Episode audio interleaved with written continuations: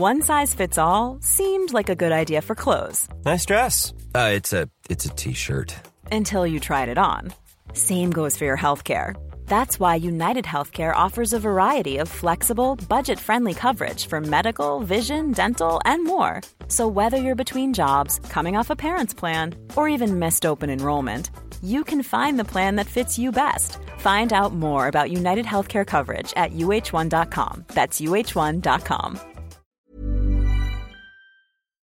Bonjour à tous et bienvenue sur le Rendez-vous Tech, le podcast bimensuel où on parle technologie, internet et gadgets. Nous sommes en mai 2009 et c'est l'épisode numéro 9.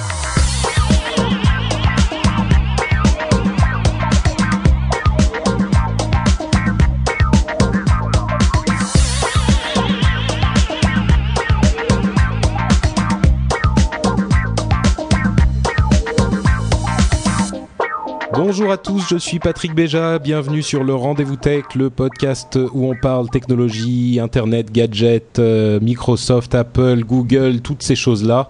Euh, et aujourd'hui, on va parler plus spécifiquement de euh, Intel, de Wolfram Alpha, qui est le nouveau moteur de recherche qui déchire, c'est la citation officielle, euh, de Google, de Craigslist, de Facebook. Mais avant ça, je vais tout de même saluer mes deux invités euh, du jour. Euh, le premier, c'est un, une voix assez familière, puisqu'il a déjà été présent dans l'émission et que vous le connaissez évidemment de son émission à lui qui est MacJT. Mathieu Blanco, comment vas-tu? Bonsoir. Très bien, très bien. Et toi? Bah écoute, ça peut aller, il fait un peu chaud ici sur Paris, mais... euh, Donc j'ai laissé la fenêtre ouverte. Les gens de la chatroom, je les ai prévenus. hein, si jamais euh, vous, voyez, vous me voyez me lever euh, tout à coup en catastrophe parce qu'il se met à pleuvoir dans ma cuisine, euh, c'est pour ça. C'est les aléas du direct. voilà, exactement. Et le deuxième invité qui est très sage dans le dans le fond là-bas, c'est Cédric de Geek Inc. Bonsoir. tu vas bien, Cédric? Très très bien. Ouais. Toi, donc on a en fait euh, moi qui suis à Paris, Mathieu à Lyon et toi qui es à Bordeaux. Donc euh, Exactement. la France là, c'est magnifique. C'est pas mal. Belle représentation. Euh, et on a aussi une belle représentation au niveau des, des euh, adeptes de différents systèmes d'exploitation, puisque moi je suis plutôt Windows, euh, Mathieu est plutôt Mac. D'ailleurs, on va voir deux, trois choses dont on va parler. Et, et, et Cédric, euh, tu me disais que dans le, le pré-show que tu es un petit peu entre les deux, toi. Bah, en fait, je suis plutôt quand même euh, euh, utilisateur de Mac, mais, euh, mais j'avoue que je suis assez critique vis-à-vis d'Apple en fait. D'accord. Oui, ça. parce que je voyais ton image sur Skype, tu as quand même un, un beau MacBook euh, qui te fait bien sourire hein, sur ton image d'avatar. oui, c'est vrai. Bon, tu essaieras de faire l'arbitre parce que je pense qu'on va avoir un petit combat un petit peu plus tard dans l'émission. euh, écoutez, bah, je, je vous propose qu'on se lance immédiatement dans l'émission. Euh, je vais quand même dire bonjour, euh, bonjour à la chatroom hein, qui nous suit fidèle comme toujours. Merci à vous tous, merci à Ceredwin et Magic Hommage qui sont fidèles au poste de la modération Toujours présent. Et qui nous permettent de, rendre tout ça possible. Je vois qu'il y a Jérôme euh, également, Jérôme de, euh, de Scuds, qui est un autre podcast que nous aimons bien euh, ici au Rendez-vous Tech. Donc il y a plein de monde. La prochaine fois, si vous voulez venir nous voir, eh ben, on vous donnera les informations à la fin de l'émission pour euh, nous rejoindre. Mais donc, comme je le disais, on va se lancer dans l'émission à proprement parler. Euh, avec, euh, je vois dans les notes de l'émission, Mathieu, que tu avais mis une petite, que tu voulais faire une petite réponse à notre message de la de la dernière fois. Oui, Jean-Daniel. de Jean Daniel. Qui, nous disait que euh, il aimait bien l'émission, mais il pensait qu'on devrait faire quelque chose d'un petit peu plus technique. Il se disait parce que seulement il y a que les geeks qui écoutent les podcasts. Alors je vois que tu voulais faire une réponse, je vais te laisser le faire. Ah, C'est vrai que euh, la question, elle, elle était très intéressante et, euh, et je voulais répondre par rapport à un autre podcast que, que les rendez-vous tech, par rapport à MacJT. Ah, tiens, Surtout que j'ai pu- Avant ça, je t'interromps une seconde. Tu dis tout le temps les rendez-vous tech, mais c'est le rendez-vous. le rendez-vous tech. Ah oui, il y en a qu'un. c'est hyper important. euh, le, le- le nom est, est unique et, et très précieux. Euh, par rapport au rendez-vous tech sans X. on. Euh, voilà. Euh, comment dire? Et euh, effectivement, par rapport au, au sondage que j'avais fait sur MacJT, où tous les mails, euh, ou les personnes qui commencent à me suivre sur Twitter de plus en plus, euh, pour la plupart, c'est quasiment pas des geeks, c'est des gens qui découvrent totalement le podcast, qui ont débarqué comme ça, qui ont fouillé un peu iTunes Et euh, donc par rapport à et je reçois beaucoup de mails, beaucoup de messages de gens qui me disent c'est génial, on comprend, euh, c'est pas technique, euh, même même comme toi tu dis la, la femme de Yann qui nous écoute ou d'autres, j'ai reçu des mails similaires. Donc voilà, je voulais je voulais répondre à Jean Daniel comme quoi il n'y a pas que les geeks qui écoutent les podcasts. et, et par rapport à la durée, toi on te demande de faire plus court et moi on me demande de faire plus long. de toute façon, c'est une des composantes de l'internet. les gens ne sont jamais totalement satisfaits. Hein. Je crois que c'est contractuel. Mais euh, de toute façon, quand on, la plupart des, des baladeurs MP3, euh, comment dire, tu peux, tu peux t'arrêter, reprendre là où tu t'es arrêté sur ton podcast. Donc, la, seule frustration que ça crée, c'est de s'arrêter en plein rendez-vous tech, quoi. C'est, c'est tout. oh, il est gentil. C'est bien. Je, te réinviterai, Mathieu. c'est gentil. ouais, non, c'est vrai que j'ai eu pas mal de gens qui m'ont, qui m'ont envoyé des emails en me disant non, non, surtout fais pas plus court. Euh, nous, on aime bien quand c'est long. Plus c'est long, mieux c'est. Bon, on essaie quand même de pas aller trop trop loin non plus, mais c'est vrai que je comprends, il y a des gens qui sont euh, qui sont euh, euh, ah pardon, on me dit que je n'ai pas ah n'a pas son suite à tête de mort, pardon. Je, je fais trop attention à la à la chatroom. Je croyais qu'il y avait pas de son. Ça m'a fait peur. non, non, je veux dire, il y a effectivement des gens qui nous ont dit qu'il y avait un petit peu que qu'ils aimaient quand c'était long. Euh, donc euh, bon, il y a des, des, des, gens qui aiment ça, des gens qui aiment pas. Hein. Je pense que euh, il en faut pour tous. Et si vous aimez les trucs un peu plus courts et un petit, plus, un petit peu plus biaisés pour le Mac, vous pouvez écouter Mac JT. Biaisé. ah, J'aurai quelques petits trucs à dire, euh, on en reparlera un petit peu plus tard. Mais pour le moment, on va se lancer vraiment dans les sujets de l'émission avec le premier qui est une amende absolument mirobolante de 1 euh, milliard d'euros infligée par la Commission européenne à Intel. Euh, alors ce qui s'est passé en fait, c'est que ces dernières années, Intel avait s'est rendu coupable, d'après la Commission européenne, de pratiques un petit peu répréhensibles dans le cadre de son monopole sur les les euh, les, les ah processeurs. Je retrouve mes mots. Donc ce qui se passait, c'est qu'il disait à des constructeurs comme Dell ou d'autres, euh, si jamais vous achetez uniquement chez nous, on va vous faire des prix le problème, c'est que ce genre de pratique est a priori acceptable. Euh, voilà, sauf quand on a un monopole, ce qui est le cas de Intel. Ils ont quelque chose comme 90% du marché euh, du processeur. Donc eux, ils disent, bah non, nous c'est des pratiques commerciales classiques. Euh, on est, on n'est pas en faute dans cette dans cette histoire. Mais la Commission européenne a estimé qu'il y avait un petit peu plus que ça derrière cette histoire. Ils leur ont infligé une amende d'un milliard d'euros. Euh, ça fait beaucoup. C'est énorme. C'est énorme. C'est bien plus que, que Microsoft avec son, avec son amende, hein. on s'en rappelle encore. Euh, euh... ils avaient eu en tout quelque chose comme 700 millions, je crois. C'était 464 au début et ils en avaient eu une autre. coupé en deux en fait. Ouais. Mm. ce qui serait bien, c'est d'avoir les suites. Qu'est-ce qu'ils font avec cet argent? Tu as un petit document euh, PDF, savoir où va l'argent, parce qu'un milliard quand même à la Commission européenne, où voilà. Non, mais c'est vrai qu'il y y a eu pas mal de euh, comment dire avant que les comment dire avant que Intel fasse d'excellents processeurs et qu'AMD euh, fasse euh, ce qu'ils font actuellement, c'est vrai qu'actuellement il n'y a pas besoin de pratiques anticoncurrentielles. Parce que tu regardes les tu regardes les, les deux offres, bon t'es un constructeur, t'as vite fait ton choix quoi. Mais c'est vrai qu'à l'époque Pentium 4 et compagnie, il y avait pas mal pas mal de bruit de couloir, de d'accord, oui si vous prenez plus plus de temps d'AMD, nous on va vous enlever les promotions, mais en même temps toutes les marques qui trustent un marché le font, que ce soit euh, Intel dans les processeurs, Microsoft avec les, versions OEM de ses logiciels, euh, les autres, euh, ils font tout ça. Alors peut-être que Intel est allé un peu plus loin, mais bon, c'est dommage qu'on, c'est dommage qu'ils mettent pas des trucs vachement clairs. Tu vois, voilà, ils ont des, PDF complets sur leur site de la Commission européenne pour qu'on sache exactement qu'est-ce qui s'est passé, où va l'argent, comment c'est. Surtout qu'un milliard, c'est énorme. Et ceci dit, on dit c'est énorme, mais il faut quand même euh, préciser que ça ne représente qu'une fraction des bénéfices d'Intel de cette année, et mmh. ça va pas les, les, c'est pas qu'ils sont euh, euh, que ça les plombe complètement quoi. C'est un petit peu ennuyeux. Euh, c'est un petit peu ennuyeux pour le, le les, les, les, comptables qui font les comptes à la fin de l'année, mais bon, euh, ça va pas changer leur vie du tout, quoi. Et je pense même pas que ça change leur pratique. Ça a l'air énorme comme ça, mais. Je pense pas que ça change la situation actuelle. Ouais. Non, ils ont, ils ont largement fait leur beurre en fait euh, avec les, enfin, pendant les années précédentes. Regardez bien, moi à l'époque, quand j'assemblais mon PC, euh, évidemment, je prenais un processeur AMD parce que évidemment, il était beaucoup moins cher qu'un processeur Intel.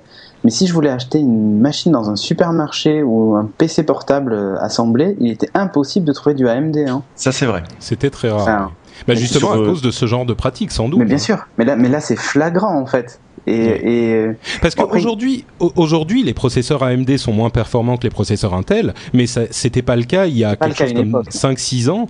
Euh, AMD avait fait une percée phénoménale dans le niveau. ah ouais, avec les avec les Athlons, euh, c'était les Athlons, les Athlons, exactement. Ouais. Mais c'est vrai que t'allais en magasin sur les 15 modèles, t'en avais deux où t'avais de l'AMD. Et c'était euh, c'était des petits modèles ou des trucs pas intéressants quoi. Mm. Exactement.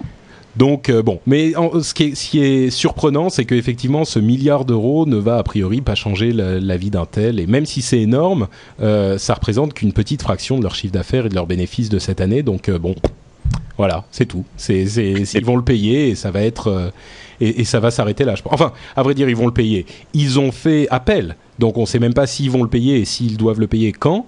Et en plus, il y a une petite histoire à côté de ça que j'ai trouvé un petit peu petite de la part d'AMD, c'est qu'ils ont mis sur leur site web une grande annonce comme quoi, euh, regardez, euh, voilà, Intel a fait, fait ci, ça et ça, et donc c'est pour ça qu'on n'a pas réussi à vendre de processeurs, et donc c'était de leur faute. Euh, voilà, maintenant c'est bien fait pour leur gueule. Euh, ils sont, bon, je j'interprète je, un petit peu hein, leur, leur document officiel, mais euh, j'ai trouvé ça pas super élégant de leur part non plus. Hein. Mais AMD ils font souvent, ils ont déjà fait, ils ont fait souvent des trucs comme ça où ils mettent en première page des, euh, des résultats ou des ou du troll carrément. Ouais, ouais des comme ça. C'est pas la première fois, c'est c'est un état d'esprit pas, comme tu dis, pas, pas très élégant. Ouais. Ouais. Après, il faut, faut, faut, juste voir aussi. Euh euh, une chose, c'est que, enfin, il faut les comprendre aussi en ces temps difficiles de crise, justifier auprès de ses actionnaires qu'en fait euh, ça ne marche pas parce que c'est le concurrent qui euh, payait. Vous voyez, ça, peut aussi. Euh... C'est sûr, c'est peut-être un, un, un, un, geste dirigé plus vers les actionnaires que vers le grand public. Ouais. L'actionnaire majoritaire qui aujourd'hui, je crois, est ATI d'ailleurs. Euh, bah non, AMD avait racheté ATI. Oui, enfin oui, voilà, enfin oui, c'est l'inverse, pardon. Ouais, ouais, c'est ça. Euh, sinon, Intel est également en train d'essayer d'étendre son, son euh, influence euh, en concurrençant Windows plus ou moins. Enfin, on ne sait pas très bien de quoi il s'agit. Plutôt... Ils utilisent le terme alternative. Ouais, qui est. Bah, comme c'est toi qui as amené ce, ce, sujet, je vais te laisser en parler. Qu'est-ce que c'est que Moblin? Alors Moblin, c'est, euh, bah, ils ont sorti donc la, la version 2 de leur euh, leur alternative à Windows pour justement tous les euh, tous les portables, les netbooks et les mid. C'est quoi un mid? C'est euh, tous les euh, mobile internet device. Voilà, exactement. C'est tous ces, euh, c'est les gens les tablettes Arcos. Il euh, euh, y a aussi un Sony Vaio comme ça. Donc c'est tout ce qui est mini ordinateur, netbook et tout petit ordinateur. Et donc c'est un système très porté sur tout ce qui est, bah, en fait, tout ce qui est internet, photos, réseaux sociaux, etc. Et tu as tout dans une interface unifiée que tu peux installer sur sur ta machine. Et puis donc Moblin version 1 avait fait un on en avait parlé, mais ça avait fait un échec. En fait, le projet était bien, mais ça n'avait pas attiré les foules de développeurs, ce qui est généralement le, la locomotive du projet. Ouais. Et donc pour la version 2, ils ont délégué le projet Moblin à la, à la Linux Foundation. Ils ont racheté une boîte euh, qui, est, qui, est, spécialisée dans, euh, dans ce genre de, de système, euh, qui s'appelle OpenEdend. Et euh, donc ils ont mis une boîte à plein temps dessus, ils ont racheté, ils ont délégué ça à la Linux Foundation. Et, et là, quand tu vois le résultat de la version 2, tu, tu regardes la vidéo, tu regardes des vidéos du système, tu fais c'est génial. Je veux dire, tu te retrouves avec ça sur, une, sur un mid ou sur un netbook. T'as tout bah, ce qu'il faut, quoi. Il faut, faut avouer que c'est, enfin, c'est un système d'exploitation vraiment épuré, en sens qu'il n'y a que l'essentiel. Il n'y a pas de, euh, voilà. il permet pas de faire énormément de choses. Il permet de faire ce pourquoi il a été designé. Mmh. Mais euh, si vous voulez faire autre chose, un petit peu sortir un petit peu des sentiers qu'il a battus pour vous, c'est impossible. Donc vous avez votre logiciel de mail, votre logiciel de navigateur euh, internet, euh, le truc qui va pouvoir, voilà, un petit traitement de texte, un petit truc de, de messagerie instantanée. Et c'est tout. À part ça, enfin, les trucs de, de médias, c'est assez complet, hein, mais c'est assez limité aussi. va dire c'est limité, c'est limité. Du fait que ce soit limité, c'est super bien intégré, puis effectivement ça s'adapte parfaitement à, un netbook en fait. Tu, tu, y crois toi Cédric qui est quand même assez un spécialiste de ce type de, euh, de, de, domaine, de segment de, de, de l'informatique hein? Pour travailler dans, dans, la distribution de téléphonie mobile, on va dire, euh, et donc de ce genre de, de PC aussi, puisqu'en fait ils, sont, ils ont débarqué chez le distributeur de, de téléphonie mobile essentiellement. Euh, pour tout vous dire, j'ai testé Moblin cet après-midi sur mon MSI Wine. D'accord. Euh, et je peux, qui avant était, juste avant euh, le test, hein, était sous macOS, je devrais pas le dire. euh, donc j'ai fait le test d'abord sur une euh, version live CD, hein, c'est-à-dire que je bootais depuis le CD pour faire un test avec un, un lecteur euh, externe. Ça marchait très bien. Quelques petits ralentissements au niveau de l'interface graphique, c'était pas aussi beau que dans la vidéo. Puis ensuite je l'ai essayé euh, en directement, ouais, en l'installant. Euh, et alors là, j'avoue que j'ai vu la différence flagrante. C'est très très fluide. Pour le Mac user que je suis, euh, c'est quand même eye candy. Hein, faut dire ce que c'est. Ça bouge vachement bien. Tout est animé. C'est euh, c'est assez impressionnant. Moi, je suis ravi de voir ce, ce, enfin, ce, ce système d'exploitation arriver, hein, parce que euh, clairement, pour avoir tout essayé sur le Wind, que ce soit du Windows 7, du XP, du Vista, tout ce qui passait sous la main, euh, Moblin, c'est vraiment celui que, bah, que je garde à l'esprit, parce que, in fine, ce que je fais moi avec mon MSI, c'est euh, uniquement le, c'est uniquement du surf sur Internet, consulter mes mails, euh, du Twitter, euh, consulter mon profil Facebook, enfin voilà, rédiger voilà, ce, ce, à quoi sert un, un netbook. Quoi. Et, et là, il boot en deux secondes, c'est hyper impressionnant. Hein. Mais ça veut dire que, ça veut dire quoi en fait? Ça veut dire que Intel va bientôt venir concurrencer Microsoft sur le domaine des systèmes d'exploitation carrément ou? Sur ces petites machines là, je pense que oui, clairement il faut voir une chose, alors je ne peux pas tout dire parce que j'ai participé à des tractations avec euh, Microsoft au sujet de, de, de la présence de Windows XP sur les, les netbooks. Euh, si tu as des accords de confidentialité, ne dis rien. Non, j'ai eu aucun accord de, de, confidentialité, mais je suppose qu'ils seraient pas ravis de, que, que, les gens apprennent ce qui s'est passé derrière. Mais en gros, Microsoft a eu très peur quand ils ont vu débarquer euh, l'Asus IPC 700. C'est pas, c'est pas. Mais alors très peur au point de, de, brader les licences de Windows XP sur les netbooks euh, pour vraiment ne pas perdre ce marché-là. Ouais. Et quand on voit arriver un système d'exploitation comme ça, qui finalement est dans, sur un, un segment qui est euh, qui est le parent pauvre de l'informatique, hein, parce que clairement, les gens qui euh, les gens qui ont un notebook ou autre trouvent que le netbook, bah, c'est trop petit, on fait pas tout ce qu'on veut avec. Enfin bon, voilà. Ouais. Euh, les, les, gens, qui, qui ont veulent, un téléphone portable se disent, j'ai pas besoin d'un truc plus gros voilà, pour faire la même chose. Pour, mmh. la même chose ou pour aller sur Internet. Euh, bah là, Microsoft en fait s'est retrouvé un peu coincé parce que les gens voulaient absolument retrouver leurs habitudes de Windows. Euh, le problème qu'il y a, c'est que ben, il, le Windows Vista qu'il proposait n'était clairement pas adapté à ce type de machine. Ouais. D'où le 7 version euh, netbook qu'ils nous promettent.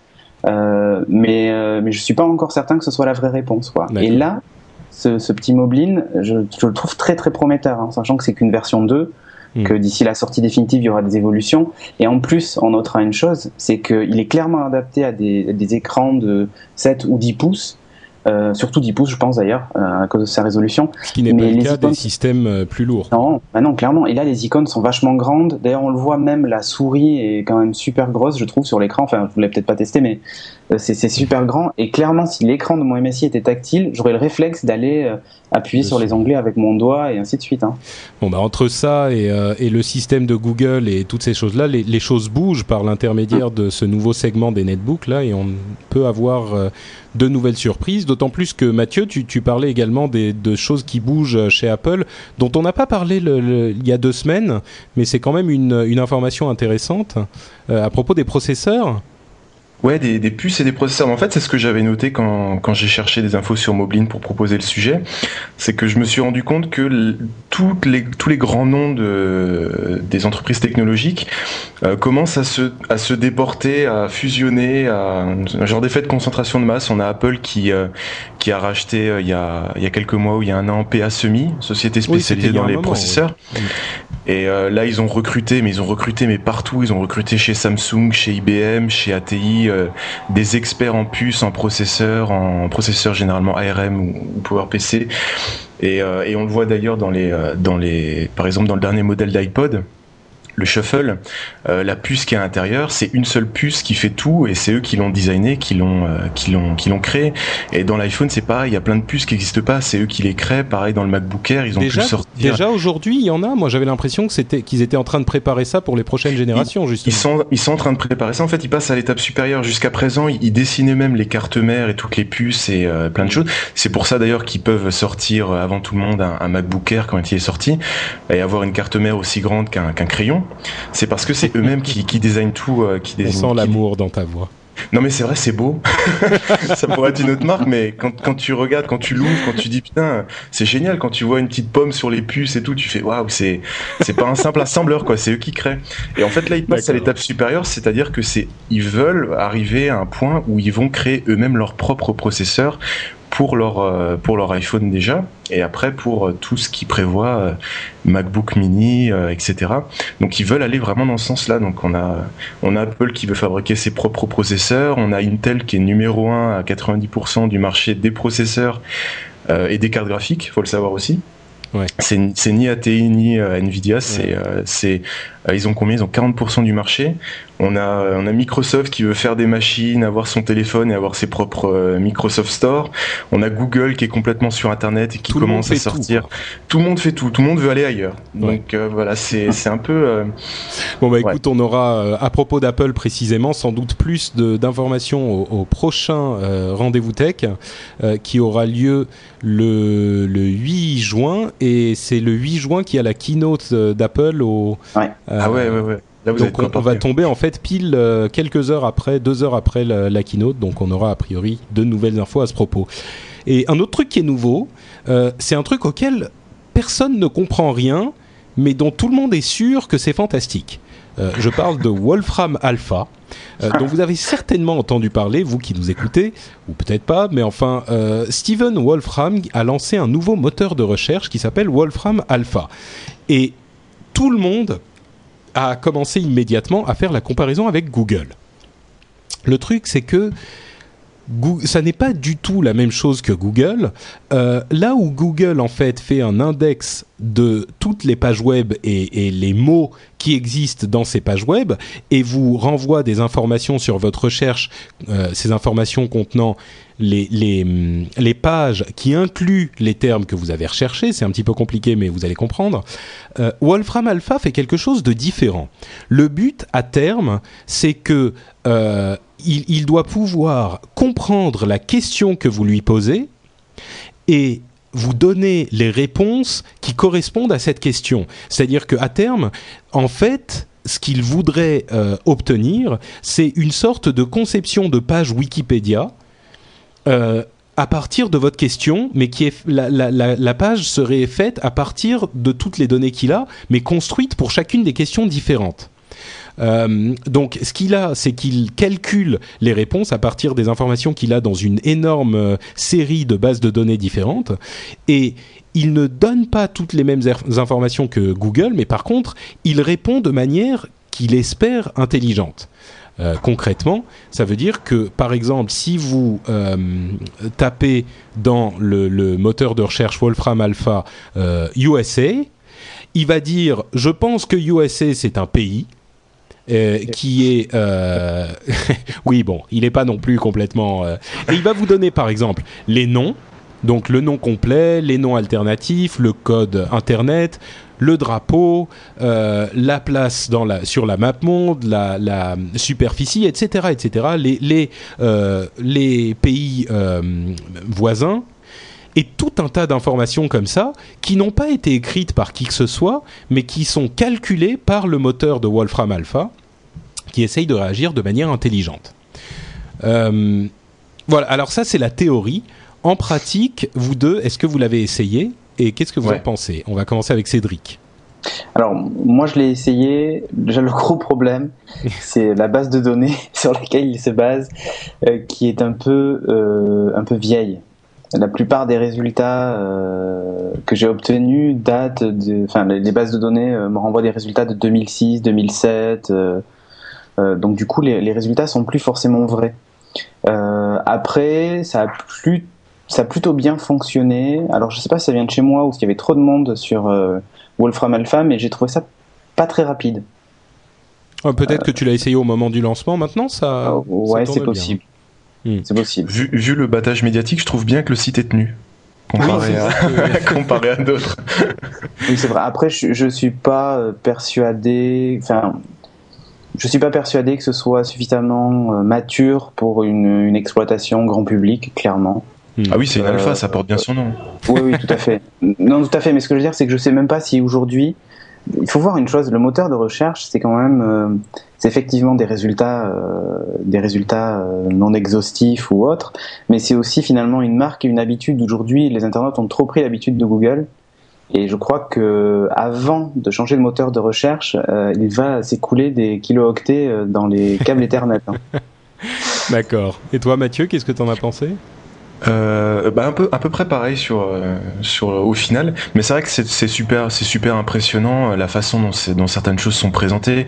Quand tu demandes la population des États-Unis quand ou même rien que les exemples que tu as sur la page d'accueil où tu lui demandes je sais pas caféine vs aspirine et il te il te fait carrément des schémas de structure 3D moléculaire enfin c'est c'est super bien présenté. Pour une alpha j'ai trouvé ça super bien présenté tu sais Wolfram Alpha c'est le nom du moteur hein, c'est pas que c'est le moteur Wolfram en version alpha. C'est son nom, c'est Wolfram Alpha, c'est le nom du moteur. Donc c'est pas vraiment une alpha. Euh, le moteur, ah, ça y est, il est là. Ah, c'est une version finale alors. Bah, version finale, disons qu'il continue à le. c'est la première version présentée au public. Il continue à le développer et euh, bah du coup, je vais en profiter pour donner mon impression, c'est que c'est un potentiel absolument énorme. C'est un potentiel monstrueux, mais vraiment, vraiment euh, phénoménal, qui n'est pas censé être utilisé comme Google et la comparaison à Google le ah. dessert. Euh, mais à terme, ça peut devenir quelque chose de véritablement euh, révolutionnaire parce que c'est en quelque sorte, c'est pas vraiment une euh, intelligence artificielle, mais c'est un, une série d'algorithmes mathématiques qui calculent une réponse plutôt que de trouver des équivalences de termes que vous lui avez dit de chercher. Donc il comprend un petit peu la question que vous allez lui poser et déjà ça marche pas si mal que ça. Il faut savoir comment lui parler, mais quand on sait, ça marche pas si mal que ça. Pas encore pour le grand public, mais par contre, à terme, euh, il y a un gros potentiel et c'est quelque chose qui est très excitant pour les, les technophiles parce que c'est le, le, le, domaine dans lequel la science et l'innovation doivent avancer euh, pour arriver à des choses comme, euh, je sais pas, l'intelligence artificielle, les réponses universelles. bon, Skynet. Voilà, exactement. c'est cette nouvelle génération de, de moteurs de recherche, euh, comment dire, en langage naturel. Voilà, c'est ça, sémantique. Effectivement, in fine, euh, je pense que la, la masse des utilisateurs préférera taper un ou deux termes sur Google plutôt que de taper une phrase. Euh, une phrase pour que le moteur Wolfram Alpha lui comprenne en plus dans le langage du, du, du navigateur. Ouais, on n'y est pas. Pardon, du moteur. Donc effectivement, on n'y est pas encore, mais c'est très impressionnant et je pense que Google devrait s'inspirer d'un peu de la manière dont c'est présenté ou des outils qu'ils ont réussi à créer parce qu'il y a vraiment des trucs, c'est génial. Bah, Par contre, il ne connaît pas les rendez-vous tech, hein, Wolfram Alpha.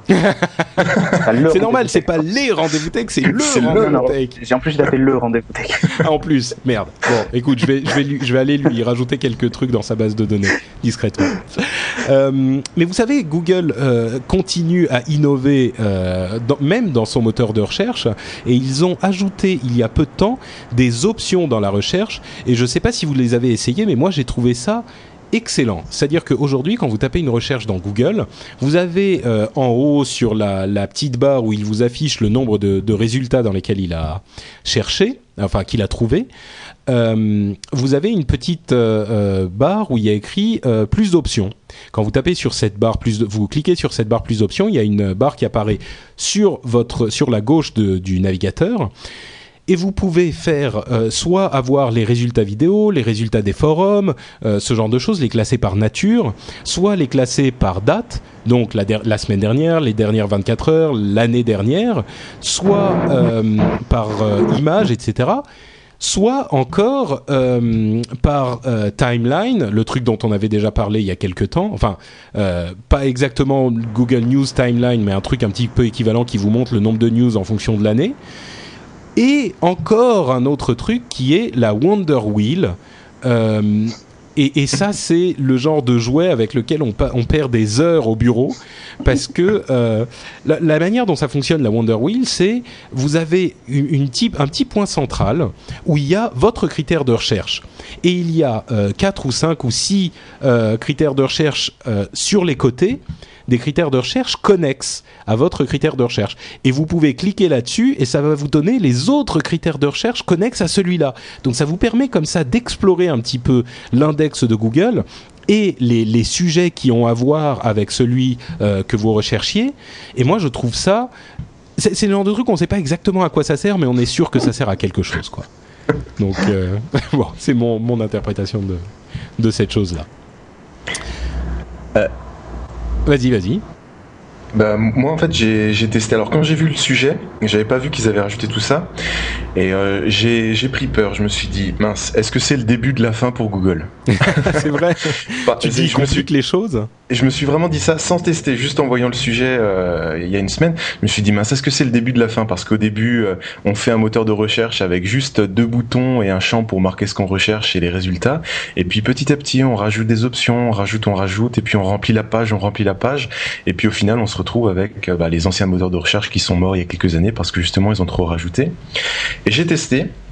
Euh, sur Google en, anglais, parce que sur le Google euh, français ça n'est pas encore, et j'ai trouvé ça génial, parce que ça garde toute la simplicité de, Google, avec les possibilités de classement qui sont compréhensibles au premier coup d'œil, même si on n'a jamais été habitué, on est devant, on comprend tout de suite, et puis effectivement on peut trier euh, ces recherches parce qu'on tombe souvent, on recherche un truc et puis on se dit ah le deuxième lien ça doit être le bon, puis en fait c'est une page qui date de 2007 et puis on est complètement à côté de la plaque et là on peut effectivement classer par date, on peut euh, on peut virer les euh, comment dire les, les trucs qu'on a sur les forums, parce que c'est vrai que des fois les forums ça pollue un peu les recherches.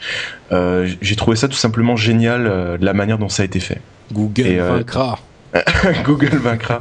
Et, euh, et, effectivement, la Wonderwell qui permet de, de sauter euh, tout en restant dans le même euh, dans, dans, sa recherche, de sauter de sujet en sujet tout en restant dans sa J'ai trouvé ça super. D'accord. Bon, bah, essayez sur Google US. Il y a aussi Google Sword qui est un autre, une autre forme de présentation qui est très intéressante aussi, mais on va, on va pas trop en parler aujourd'hui.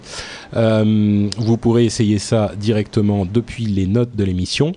La traduction instantanée qui a été rajoutée dans Gmail aussi. Ça, j'imagine que ça marche pas super bien quand même. Hein. Généralement, les traductions, euh, c'est pas moi, je m'en suis pas servi, mais Mathieu. Euh, ben en fait, ils ont jusqu'à jusqu'à quelques mois, c'était ils étaient en partenariat avec Sistran qui est un des plus gros logiciels de traduction dans le monde. Il y en a que deux, il y a Reverso, il y a Sistran, et Sistran il est pourri. clairement, il traduit mot à mot. Là, il n'y a pas de, euh, même de l'anglais au français, alors de, du, du, français à l'allemand, j'en parle même pas. Il traduit vraiment mot à mot, il était pourri.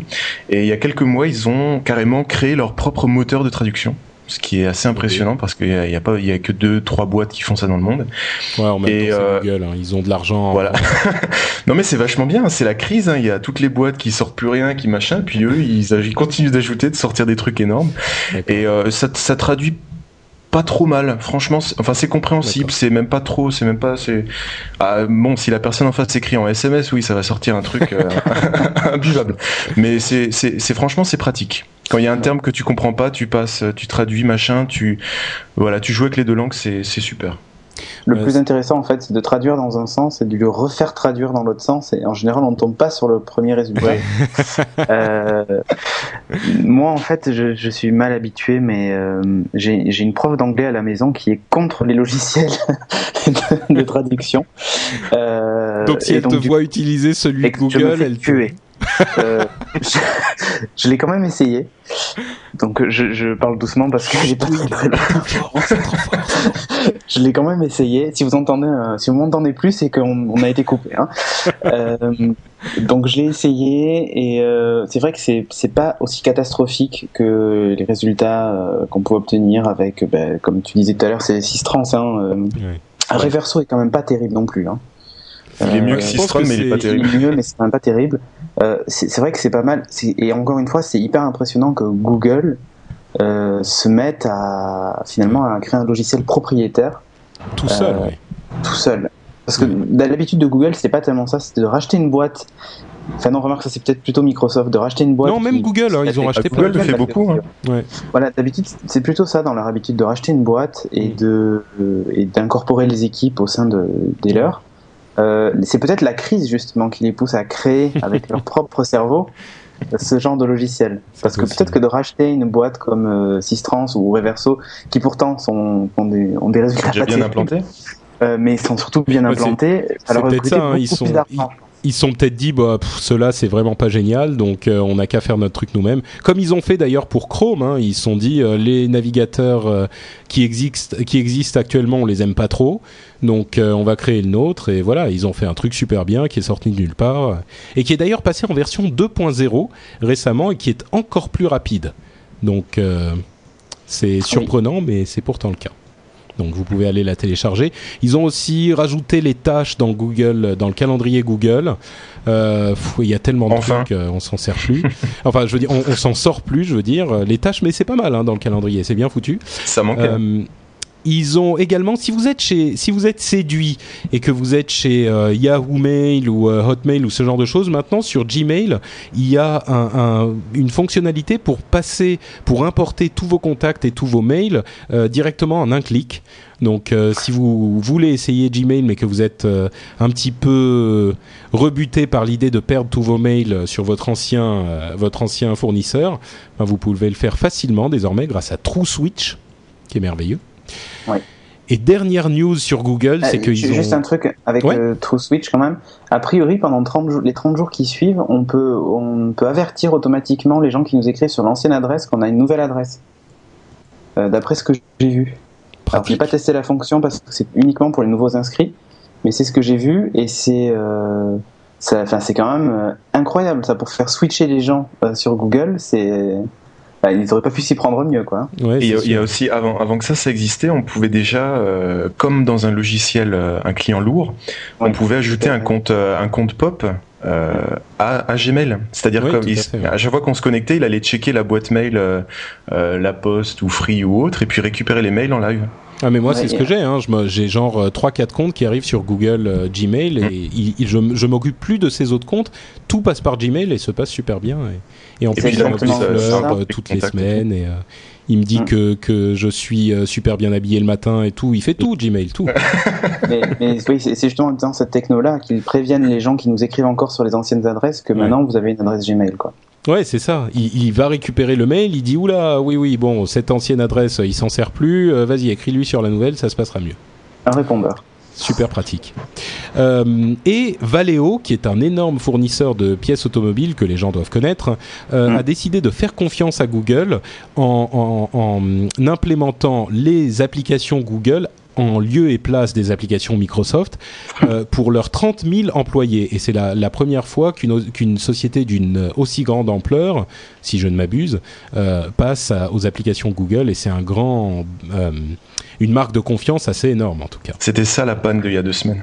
Ouais, ça. Ben, en fait, c'est la première qui, je pense, le déclare parce que j'en connais une autre, moi. Ah, ah. Alors, je sais Pareil. pas si c'est entièrement euh, toute l'entreprise qui change euh, ou c'est juste une de ses filiales françaises, mais c'est DDB en fait, l'agence de pub euh, de com, qui Ouais. utilise déjà euh, ben, Gmail par exemple comme serveur de, de mail en interne. Oui, mais ils sont euh, pas 30 000 chez BDDB.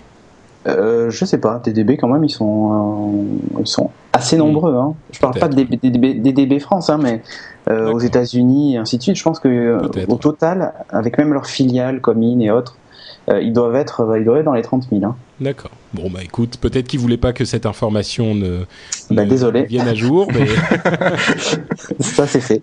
Euh, d'autres personnes qui ne veulent pas que leurs informations euh, euh, arrivent à nos oreilles, c'est plus, enfin pas exactement comme ça, mais la transition, n'est- j'ai pas eu beaucoup de temps pour la préparer. C'est les, les départements d'État, enfin les départements légaux de différents États américains qui voudraient que Craigslist le fameux site de petites annonces, il voudrait que Craigslist fasse disparaître de leurs petites annonces les annonces érotiques. Et ça fait un moment que cette histoire, euh, j'en entends un qui se marre là derrière. Euh, et, euh, tout à coup, la chatroom qui était bloquée sur les histoires de, de Intel depuis tout à l'heure, il repasse à, écouter l'émission. Euh, donc, les, les, petites annonces érotiques, en fait, euh, ça posait de gros problèmes à certains États des États-Unis, et ils voulaient que Craigslist fasse une meilleure, un meilleur contrôle sur ces, ce qui passait dans leurs petites annonces. Euh, ils ont dit pendant des années chez Craigslist qu'ils ne pouvaient pas contrôler tout ce qui se passait dans ce euh, dans ce, ce, cette section de leur site parce qu'ils pouvaient pas euh, exercer un contrôle rigoureux sur toutes les annonces qui étaient gérées par les utilisateurs. Les, États ont fait tellement de problèmes euh, qu'ils ont fini par dire bon, on va changer un petit peu les choses, on ferme la section service érotique, on va ouvrir une section adulte où les choses seront un petit peu plus contrôlées. Et pendant quelques jours, on a cru que les choses s'étaient calmées. Euh, et, c'était bien mal connaître euh, les avocats américains, puisque les attorneys general de différents États ont décidé finalement de continuer les poursuites. Et là, ça devenait un petit peu ridicule parce qu'effectivement, euh, il y a énormément de sites plus locaux qui, euh, qui ont ce genre d'annonces de, et euh, contre lesquelles euh, les, les, les, autorités ne font rien du tout. Donc Craigslist en a eu un petit peu marre et ils ont dit bah écoutez ça commence à bien faire, on fait un contre-procès. Et, et, on va essayer de faire en sorte que les, les, les, la Cour atteste que nous ne pouvons pas faire ce genre de choses et que vous devez arrêter de nous emmerder en gros. Et c'est la première fois que Craigslist prend une attitude un petit peu euh, agressive vis-à-vis -vis des départements euh, de ces différents États. De l'avis général, c'est plutôt une bonne chose parce que les demandes de ces avocats étaient plutôt déraisonnables. Donc, euh, moi, je crois qu'eBay avait eu le même problème avec Kijiji, non? Avec, pardon? Avec euh, eBay avait eu le même problème avec euh, Kijiji, comme il l'appelle? Je ne sais même pas de quoi il s'agit. Qui dit. euh, si, si, tu vas sur eBay, tout en bas, c'est dans le eBay Group. C'est un, un, site d'annonce très connu aussi euh, partout dans le monde. Ouais. Euh, Cédric doit, doit connaître Oui, je connais, ouais. Quoi, ils avaient les annonces de cul, les... Non, non, non c'est un site d'annonce vraiment très, très généraliste. Et ils avaient eu le même problème avec, euh, avec tout, tout les, toutes les parties adultes qu'ils avaient dû remanier, puis mettre des ouais. contrôles, et puis mettre... Euh... Mais bon, et puis c'est vrai que Craig, Craigly, j'avais vu qu'il y avait une affaire de, de, de, meurtre, de prostituée. Enfin, il y avait tout un truc autour. C'était, c'était vraiment. Euh... Oui, ça c'était le, le, tueur de Craigslist. C'était un petit peu, c'était voilà. bon anecdotique quoi. Mais c'est vrai que ça en a fait une cible un petit peu facile quoi. Mais, bon. mais, euh, c'est vrai que le, le, déjà de l'appeler service érotique à la base, ça fait vraiment très enfin euh, je sais pas c'est poussé au vice quand même hein. ouais c'est vrai euh, c'est sûr mais dire section adulte euh, ça change pas grand chose et non, puis le problème en fait à la base c'est que le problème que tout est mélangé ouais le problème, bah, c'est que voilà, si jamais tu ne fais pas une section adulte ou service érotique, c'est pas que ces annonces mélange. vont disparaître, c'est que les annonces vont apparaître dans toutes les autres sections. Euh, mmh. Ils vont aller les mettre, se fondre dans la masse et les mettre partout. Donc euh, c'est le, le, mieux qu'ils puissent faire, c'est les canaliser oui. dans ces, ces services-là, quoi. Enfin, dans ces sections.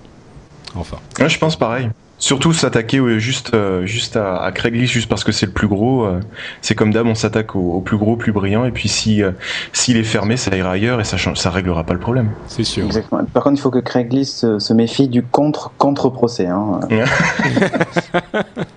on je dis ça, je dis rien. ouais, bon, et eh ben écoutez, vous nous, vous en grand connaisseur de ces sites de petites annonces douteuses, visiblement, vous nous tiendrez au courant dans les mois à venir. Euh, et pour le sujet suivant, je vais vous demander un petit peu de votre expertise parce que c'est un sujet euh, auquel je crois que je ne connais pas énormément de choses. C'est ce fameux sujet de la loi euh, LOPSI 2 euh, qui fait un petit peu suite à la loi Adopi, en tout cas dans le cœur et dans les esprits des blogueurs de la toile française puisque euh, une fois que la loi Adopi, qui était un petit peu euh, euh, contestée, est passée, tous les yeux, tous les regards se sont tournés vers la loi LOPSI 2, et moi j'ai lu un petit peu de quoi il s'agissait, et alors je vais vous laisser expliquer peut-être de quoi il s'agit exactement. Lequel d'entre vous peut nous prendre ça en charge? Je, je peux. Si. Euh... vas-y, vas-y. vas-y, Mathieu. Ah, en fait, c'est une, c'est une loi, c'est la version numéro 2 d'une loi euh, sur la sécurité intérieure. et euh, qui regroupe en fait tout, euh, comment dire, tout ce qui est équipement, sécurité, vidéosurveillance, radiolocalisation, les différents fichiers de la police et de la gendarmerie contre le terrorisme et contre les affaires vachement graves, pédophilie, etc. Et en fait, donc cette loi dans dans le dans l'ensemble, c'est une loi qui vise à, voter des budgets pour pour les immeubles, pour l'équipement, pour tout ça. Et puis il y a une partie dans la loi euh, qui indique que euh, les, OPJ, la police judiciaire, etc., aura le, droit euh, d'installer des mouchards ou, ou des, des, logiciels, des trojans, des clés USB, des, des choses un peu spéciales qui vont capter des données qui vont capter des données sur des ordinateurs.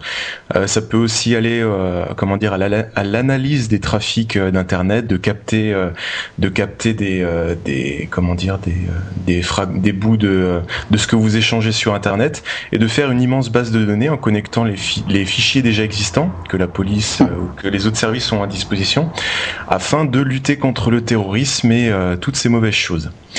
Et le souci que ça pose, c'est que là actuellement dans la loi, ça, ça induit que si maintenant quelqu'un veut installer un, comment dire, si la police veut installer un, un, mouchard, que ce soit sur votre ligne internet, sur un ordinateur, ça passe par un juge, un juge d'instruction. Donc lui qui est indépendant, indépendant euh, du gouvernement, etc. Et euh, le souci, c'est que le juge d'instruction, visiblement, est voué. Il y a quelqu'un, il y a une moto qui passe derrière. Il y a une moto qui passe. Je me suis dit, on va pas l'entendre. si, si, depuis tout à l'heure, ça arrête pas.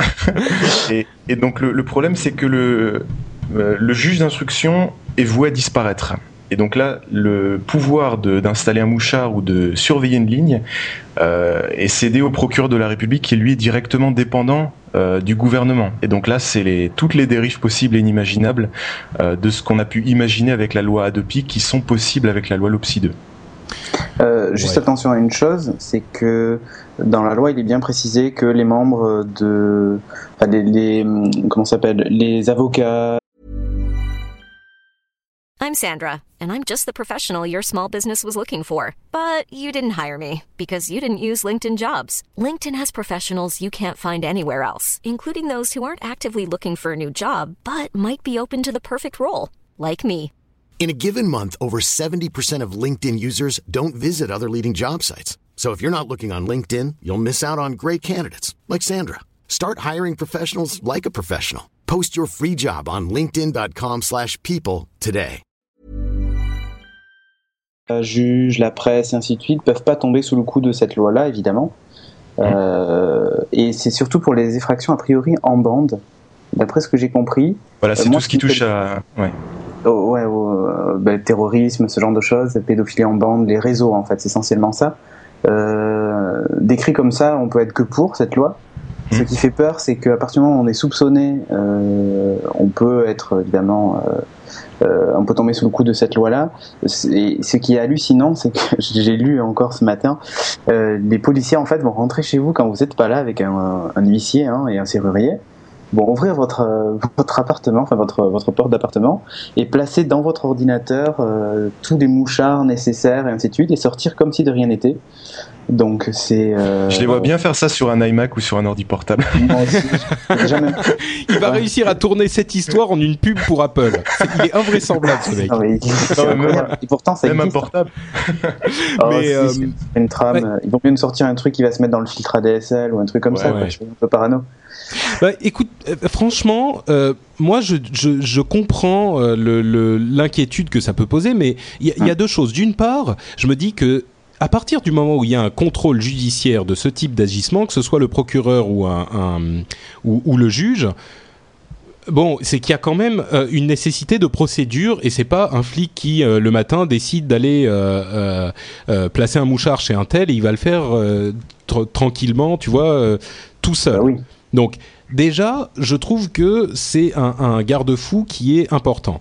Ensuite, je trouve que la, la, panique qui a pris Internet avec cette histoire me semble un petit peu disproportionnée parce que c'est un amalgame. C'est mais complètement, je veux dire, la, la police a besoin d'outils, et quand je dis la police, c'est la police au sens large, hein, je veux dire, les forces de, qui policent notre pays ont besoin d'outils modernes pour pouvoir... Euh, pour pouvoir euh, agir efficacement. Je veux dire, on est les premiers à se moquer du fait que dans, un dans une gendarmerie, il y a un il y a ordinateur vaguement euh, connecté à Internet et encore euh, les jours où il fait beau, tu vois. Doigt.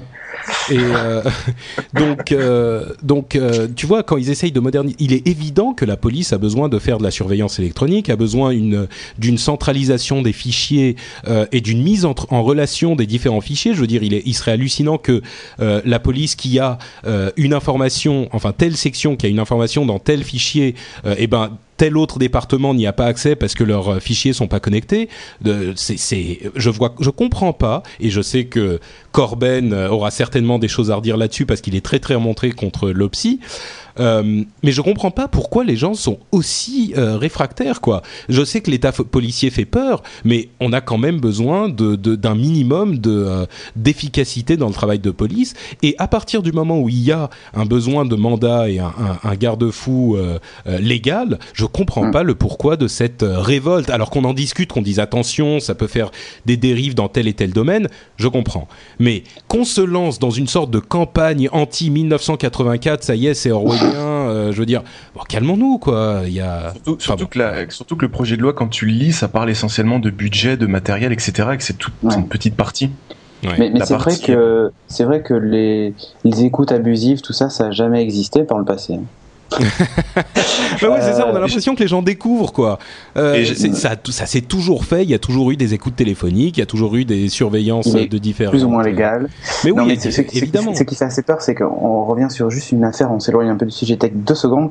On revient sur une affaire. Vous savez la fameuse affaire des des gens qui soi-disant voulaient faire dérailler des trains, euh, des TGV, ces extrémistes de, ces soi-disant extrémistes de gauche. Euh, il faut noter juste une chose, c'est que eux, par exemple, tombaient clairement sous le coup de cette loi et auraient pu être espionnés, alors qu'au final, in fine, il n'a pas été prouvé qu'ils étaient, euh, qu'ils étaient coupables, et même au contraire. Donc, euh, euh, donc en fait, on décide d'écouter des gens sans réellement. Eux ont carrément été arrêtés. Donc imaginez, avec cette loi-là, ils auraient déjà eu leur ordinateur sur écoute depuis longtemps, enfin surveillé depuis longtemps, et je sais pas, j'ai peur de l'abus quand même. Hein. Moi, je crois qu'il y a aussi un, facteur qui est important, c'est que la, la aujourd'hui, dans notre société euh, connectée, la vie privée n'est plus ce qu'elle était. Et c'est un mm. fait qui fait peur et qui dérange certaines personnes, mais c'est comme ça. Je veux dire, la vie privée n'existe presque plus à, peu de choses près, on peut savoir énormément de... Mais oui, c'est hmm. ça, c'est ça. Je veux dire, on laisse des traces électroniques partout et à chaque fois qu'on bouge un petit peu.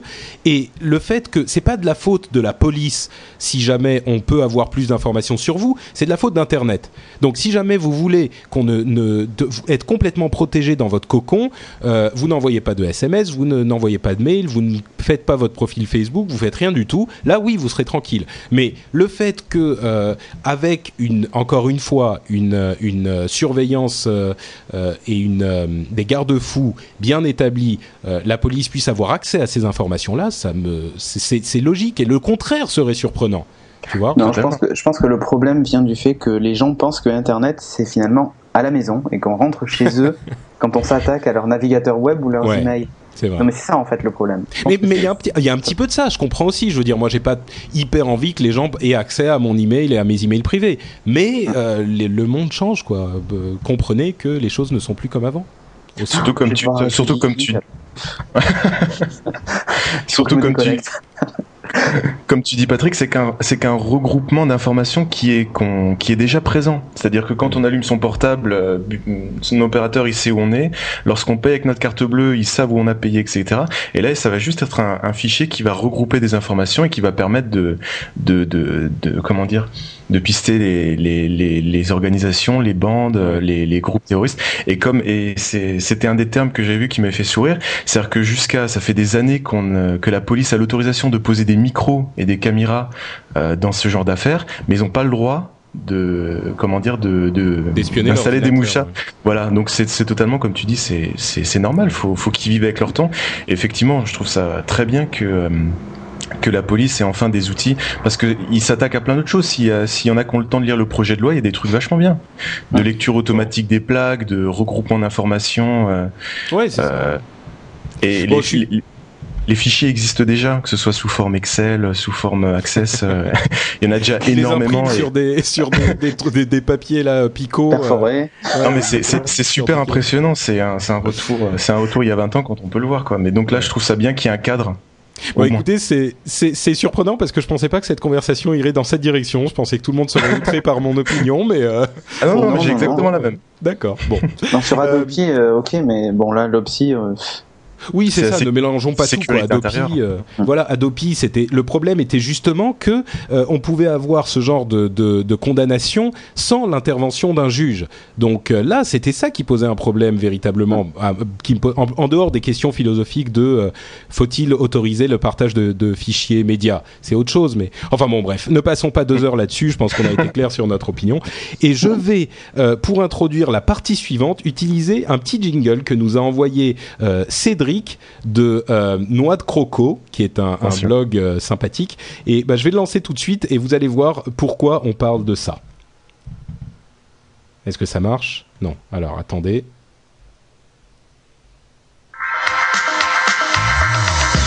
La séquence Apple. Celle-là même où on critique. Oui. Celle qui ne fera pas plaisir à MacJT. Alors, cette... ah, ça le décor. la séquence Apple, en fait, au début de la séquence Apple, on va parler de Microsoft, mais vous allez comprendre. La séquence des C'est bon, hop, voilà, c'est fini. Calme-toi.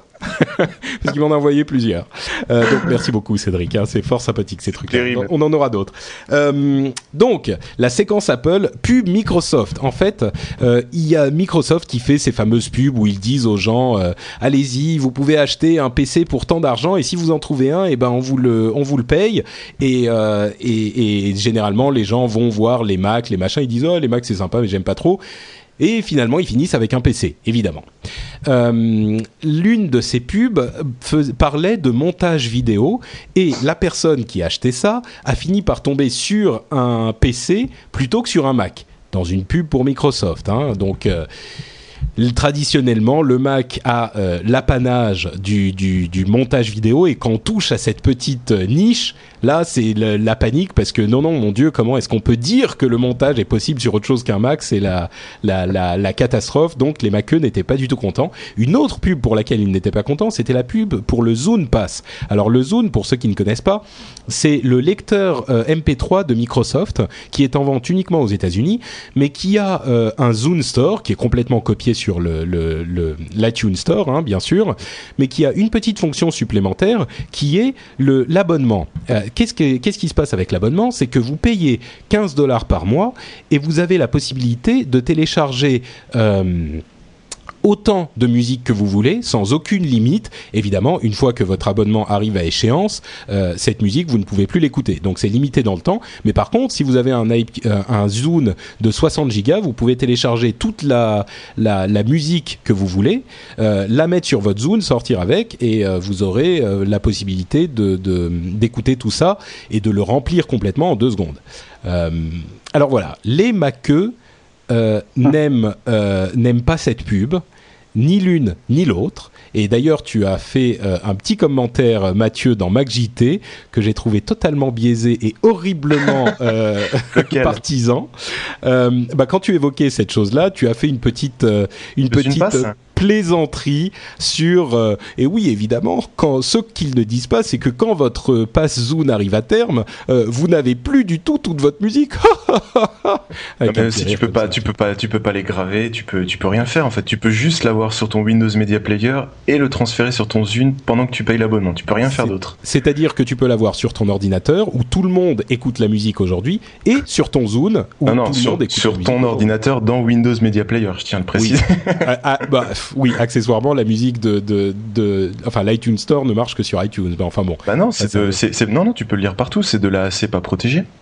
Oui, quand tu les achètes. Euh, soit dit en passant, euh, avec le, le, le, le Zune Pass, les morceaux que tu achètes, ils sont sans DRM aussi. Ça, ce, ce dont tu parles, c'est oui, uniquement les, les pour le, les trucs mmh. de l'abonnement. Oui. Mmh. Euh, et entre parenthèses, pour 15 dollars, tu as droit également à 10 morceaux achetés par mois. Donc, c'est comme si. Ouais, non, mais c'est l'offre en, en elle-même est, est, est, sympa. C'est, euh, moi je trouve ça bien cette technique d'abonnement qu'ils essayent. Bon, ça. Comme, comme ça- il est, comme il est gentil et plein de mensuétude de dire oui, c'est sympa. Non, non, c'est l'offre, les offres d'abonnement. Bon, euh, la plupart ils la lancent et puis ils l'arrêtent un an après, malheureusement parce que ça marche pas et c'est pas encore euh, dans les habitudes. Mais euh, tenter des offres d'abonnement, etc. En plus, là, Microsoft est une des, enfin, il reste plus plus, trop de monde sur le marché du MP3 qui peut faire beaucoup de choses créatives. Ils sont complètement morts. Euh, Rio, ça existe plus. Euh, essayer de concurrencer, je trouve ça bien, mais c'est après venir avec un expert à la calculette qui sort, euh, ouais, avec votre iPod d'il y a deux ans, si vous voulez le remplir, ça vous coûte 30 000 dollars.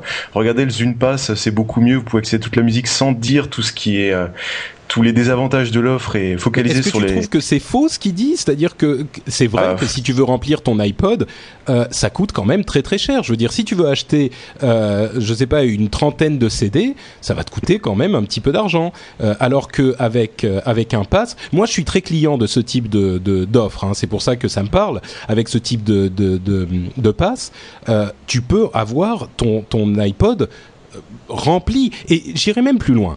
Si Apple, pardon, si Steve Jobs décide un jour que iTunes euh, a droit lui aussi à son euh, offre de, de, de, de passe illimité, tout à coup, tu vas voir tous les fans de Mac qui vont retourner leur veste en une seconde et demie et qui vont dire que cette offre-là est la plus belle invention de la Terre et la mieux conçue de l'histoire, etc., etc.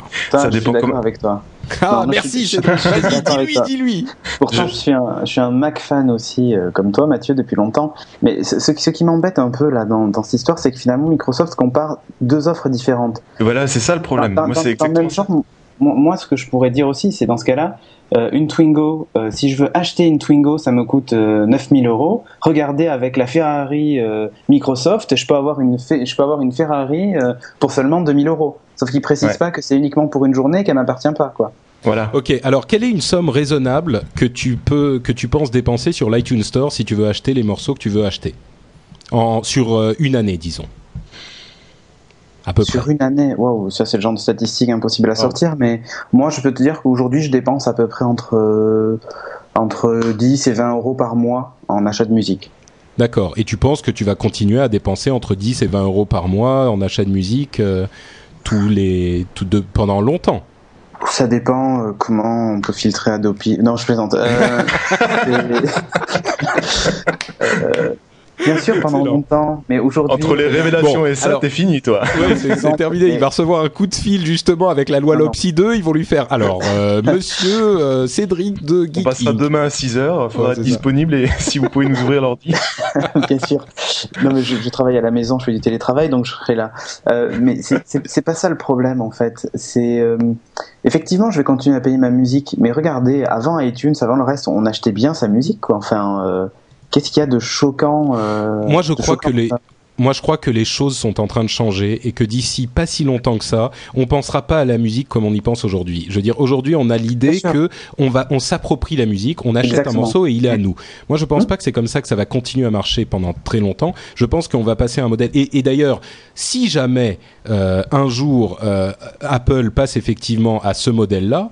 Euh, j'ai beau dire que j'aime bien le truc de, de, Microsoft et que Apple, euh, les, les fanboys d'Apple se moquent, je sais que, euh, que Steve Jobs ju- justement le fera comme il faut et exactement de la manière la plus simple et la plus adaptée et la plus merveilleuse qui soit, j'en suis convaincu. Et ce jour-là, le, le- le monde de la musique est totalement transformé. Et ce jour-là, on commence à se dire ah bah oui, bah ma musique c'est pas un truc auquel je pense en me disant j'achète euh, un fichier ou un CD ou un truc comme ça, c'est un truc auquel je m'abonne. Et quand je suis abonné à la musique, je peux écouter tout ce que je veux, que ce soit sur mon ordinateur ou sur mon iPhone ou sur euh, quelque chose, peut-être même en streaming ou Dieu sait quoi. Et, euh, et, et voilà. Et le fait que j'ai acheté ou pas ce morceau n'a aucune importance, aucune. C'est pas parce que la licence globale, quoi. tout le temps. Voilà, exactement, exactement. C'est- c'est- Non mais ça, ça, tout à fait, mais même moi aujourd'hui je dois être peut-être de la vieille école, mais je à, s- à acheter certains morceaux. Il est clair que je, que il y a certains morceaux que j'aime, enfin que j'ai envie d'avoir, que je possède en fait. Ouais, mais si tu l'as tout le temps de toute façon, Oui mais regarde, j'interromps mon, abonnement, je ne garderai pas le mais morceau. t'interrompras musique, jamais ton abonnement. C'est Bah, ça le truc. C'est que si c'est un prix raisonnable, tu ne l'interrompras jamais. C'est comme Internet. C'est comme te Bah, dire, euh, oui, je vais pas utiliser Gmail parce que euh, si jamais j'ai pas d'abonnement Je Internet, te donne un peux exemple. pas avoir mon je te donne email. un exemple. Moi, je suis passé à l'achat de musique sur iTunes le jour où j'ai eu un iPhone. Ouais. euh, pour rien me cacher. Euh, et au début, j'avais droit à des beaux DRM magnifiques euh, qui m'embêtaient parce que j'avais aussi un Nokia euh, N95 et j'aimais bien écouter ma musique sur mon Nokia, mais je ne pouvais pas le faire. Mhm. Si demain ils me sortent un, une- un abonnement euh, à la musique, il sera très certainement avec DRM, que les Bien choses sûr, soient oui, claires. oui, c'est évident. Ça, serait complètement idiot. Et je te donne un exemple, un autre exemple. Ben là aujourd'hui, j'ai, enfin, depuis une semaine, j'ai un HTC G1 sous Android, bon, qui est pas le top des mobiles du moment, mais j'ai réussi à transférer ma musique sans DRM dessus pour pouvoir l'écouter, parce que je vais pas me trimballer avec deux téléphones. Demain, si je suis abonné à une offre iTunes, je pourrais pas le faire. D'accord. il y a certains morceaux de musique que je voudrais quand même, avec- quand même avoir avec moi. Alors, si Donc, tu euh, avais la possibilité d'avoir cet abonnement à 15 euros ou 15 dollars, euh, Mhm. qui te donne également, pour ces 15 dollars, 10 morceaux euh, à télécharger, Ouais. inclus Sans dans DRM. Sans DRM. Ça, ça t'intéresse Là, ça m'intéresse. Eh ben, c'est le- c'est le pass Zune, c'est comme ça. Ok, je vais acheter un Zune alors. D'accord, merci. Ok, c'est exactement le truc. Et je vais Alors, même pas laisser à Mathieu l'occasion de répondre. Pour- Il pour fait pas téléphone ton Zune là, je vois. Non, mais ça va arriver. Ça va euh, arriver. Ouais, peut-être. Non mais con- concrè- concrètement je suis d'accord mais c'est ça c'est la c'est la c'est la pub euh, c'est les pubs qui mais d'ailleurs j'ai pas trop aimé la, la pub d'Apple les PC ça enfin les PC ça crache la réponse j'aime pas trop cette Non, histoire sait, de réponse de pub Et, euh, mais c'est vraiment ça c'est vraiment prendre euh, voilà c'est prendre deux offres totalement différentes et faire euh, nous on est mieux on cache tous nos défauts et puis on met tous les défauts du concurrent en avant à 2000 euros ou une Twingo Un à truc- 9000. Un truc, un truc qu'Apple n'a jamais fait de sa vie. Ils ont jamais fait. Ah non, non, non, choses. non, non. Ok, bon, on va passer à une autre histoire qui va être notre dernière histoire euh, longue. Euh, c'est cette fameuse attaque de DDO dollar euh, de Pirate Bay. Est-ce que vous avez entendu parler de ce truc? Ouais Pas du tout. Pas du tout. j'ai failli le faire Alors, je me suis je me suis Comme- tâté je me suis dit non peut-être que l'Opsi espionne mon compte alors je me suis on calmé sait jamais, ouais. bah alors en fait, ce qui se passe, c'est que, comme vous le savez, The Pirate Bay, donc cette, ce site de euh, de Je ne connais pas. d'échange de fichiers. Oui, tu connais pas du tout, hein, Cédric. Il essaye de se, de se euh, regagner des points. de- Rachète-toi. Je connais Mini- Moi, je connais Mininova, mais pas. Ah d'accord. Euh, donc Pirate. Bay a été condamné par la justice suédoise à payer une amende euh, énorme euh, par euh, pour ses activités de pirate. Euh, On en a parlé suffisamment dans l'émission, vous le savez.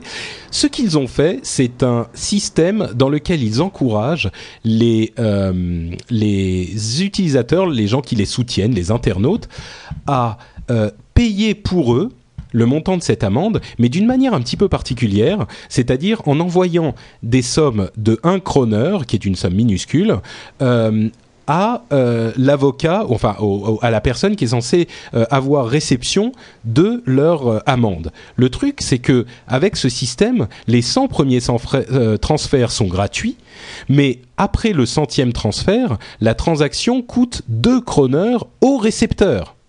Donc, ce qu'ils sont en train de faire, c'est de dire envoyer un kroner, ça leur coûtera 2 kroners par transfert. Donc, au bout de euh, X millions de kroners qui ont été envoyés, euh, ça leur a coûté plus d'argent que ça ne leur en aura rapporté. Et ils ont fait tout un site comme ça, toutes les explications, etc. Gottfried, euh, oula, c'est difficile de dire son nom, euh, Svartholm. bravo Merci. Je Euh, a, a mis ce, euh, ce, ce système en place. C'est, encore une fois le génie de Pirate Bay, quoi. Ils appellent ça une attaque de DDoS, enfin, Ouais. des, dollars, qui est, les, les initiés comprendront. Euh, c'est, extraordinaire, cette histoire. Ils sont d'une inventivité. euh. Et donc, aucun de vous ne l'a fait? J'ai failli le faire Ah, t'as J'ai failli. j'ai vraiment failli le faire, je me suis retenu. Mais ne serait-ce que pour le génie de la démarche, je trouve que ça mérite, tu vois, de. Enfin. Bon, voilà, ça c'était une histoire. Et c'est bien fait pour eux.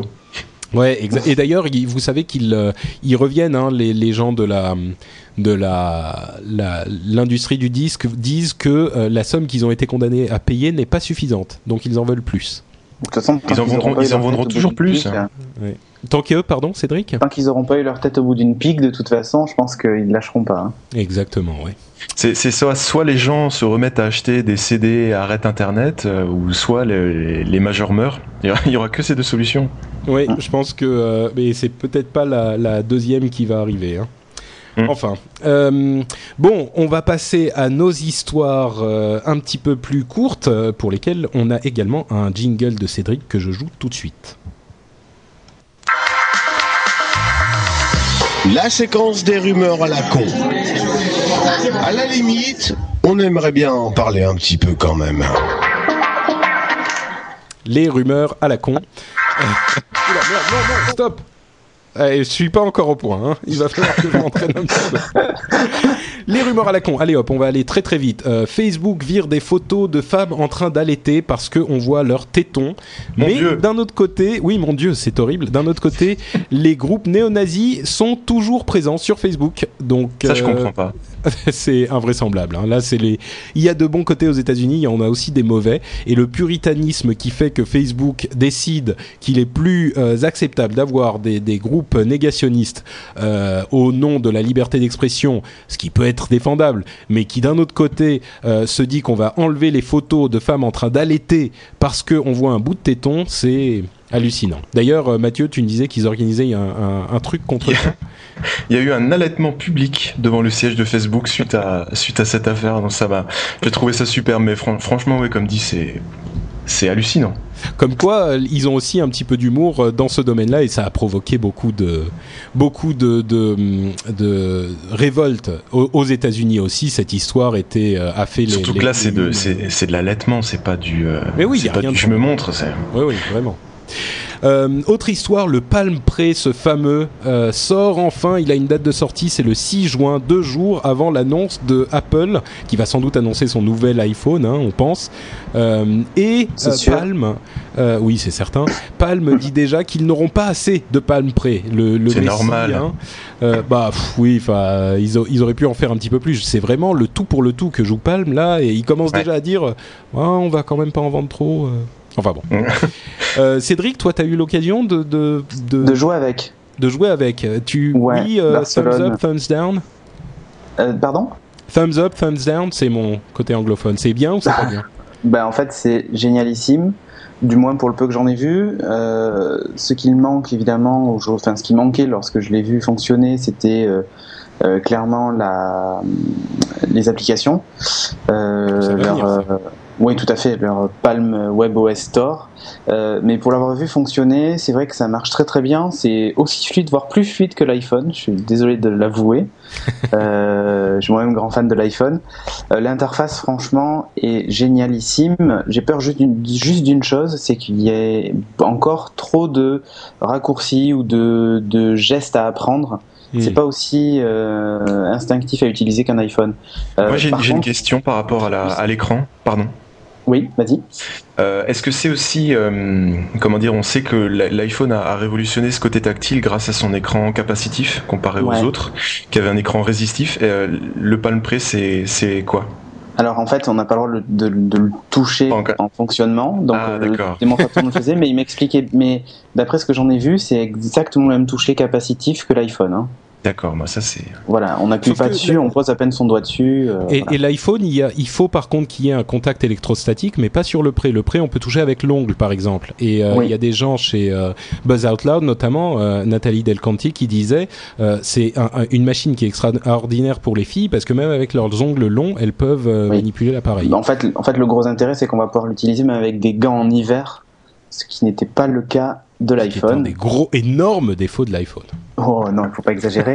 Par contre, moi, ce qui me fait peur, ce sont les rayures, car clairement, euh, il avait l'air très fragile, ah. euh, puisque c'est un plastique euh, qui est dessus, qui a pas l'air spécialement très on va dire scratch resistant euh, comparé à l'écran de l'iPhone qui, euh, qui lui peut subir l'assaut de clés ou de fourchettes facilement bien que je ne mange pas sur mon iPhone. de toute façon, on va avoir les tests du mixeur dès qu'il va sortir. Voilà, exactement. Oui, tout à fait. Mais, mais c'est une très très belle bête. Hein. Et puis le, vous m'intriguez hein, avec vos histoires. Le, recharge, le rechargement sans contact euh, en le posant sur sa base. On pose sur la base et il y a un petit un petit aimant qui le maintient et il se recharge tout seul sans avoir on avait besoin de brancher. Vidéo Ouais, on avait tourné une petite vidéo pour Geeking, hein, euh, qui d'ailleurs est toujours sur le blog, euh, qu'on avait du coup traduite en français parce que le démonstrateur était américain, euh, qu'on avait tourné nous-mêmes, et c'est vrai que c'est Bah, c'est impressionnant comme bestiole, hein, vraiment. Bah, on devrait en savoir un petit peu plus à sa sortie aux États-Unis, donc le 6 juin. Euh, on, juin. on vous tiendra informé de tout ça. Euh, et puis un tout petit truc rapide. En fait, j'aurais pas voulu parler de Twitter ce coup-ci, mais comme on nous a fait un petit jingle sur Twitter, il faut que je le joue et qu'on en dise deux mots. Et attention, La minute, le quart d'heure, bon, ben, la demi-heure Twitter. C'est énorme. Ça, ça va vraiment être juste la minute. hein. Merci Cédric, hein, c'est lui qui a fait tous ces petits trucs, c'est c'est très très bien foutu. Euh, donc c'était vraiment juste une petite euh, minute Twitter. Euh, Twitter a diffusé l'info, enfin l'info a été diffusée sur Twitter selon laquelle Prop 8, qui est la, la proposition qui a rendu le mariage homosexuel totalement illégal aux États-Unis, en Californie, euh, Twitter a diffusé l'info que euh, cette proposition avait été invalidée par les tribunaux. Les tribunaux, donc tous les libéraux des États-Unis se sont refilés l'info, commencé à célébrer et tout ça, sauf que personne n'a pris le temps d'aller vérifier si c'était vrai ou pas. En fait, c'était une info qui était fausse et qui en plus était vieille d'un an. Donc euh, voilà, Ah, voilà. Ils accessoirement ont pas l'info utilisé les nouvelles options de Google pour chercher. Exactement. Exactement. Mais l'info venait du LA Times en fait, qui est un média traditionnel qui s'était planté à la base. Donc Bravo. oui, les gens de Twitter n'ont pas euh, vérifié l'info, mais elle venait quand même d'un média traditionnel à l'origine. Donc euh, voilà, c'est une des premières dérives véritables de Twitter dans ce domaine-là. C'est la, ce sera la puissance et le défaut de Twitter. Oui, C'est comme si c'est comme si on nous avait annoncé que Pascal Sevran était décédé. Enfin, euh, Oh, pardon, mince. ça c'est déjà fait. Je suis désolé. oh mon dieu, mais tu es terrible. Euh, et notre dernière petite info, c'est que nous l'attendions. Nous étions tous euh, au- au- au- euh, assis sur nos sièges, sur le, on pouvait même plus euh, contenir notre impatience. Eh bien, les deux plus grosses organisations du monde sont enfin sur MySpace, Facebook, Facebook, YouTube et tout ça. Le FBI et le pape. Voilà. C'est euh, énorme.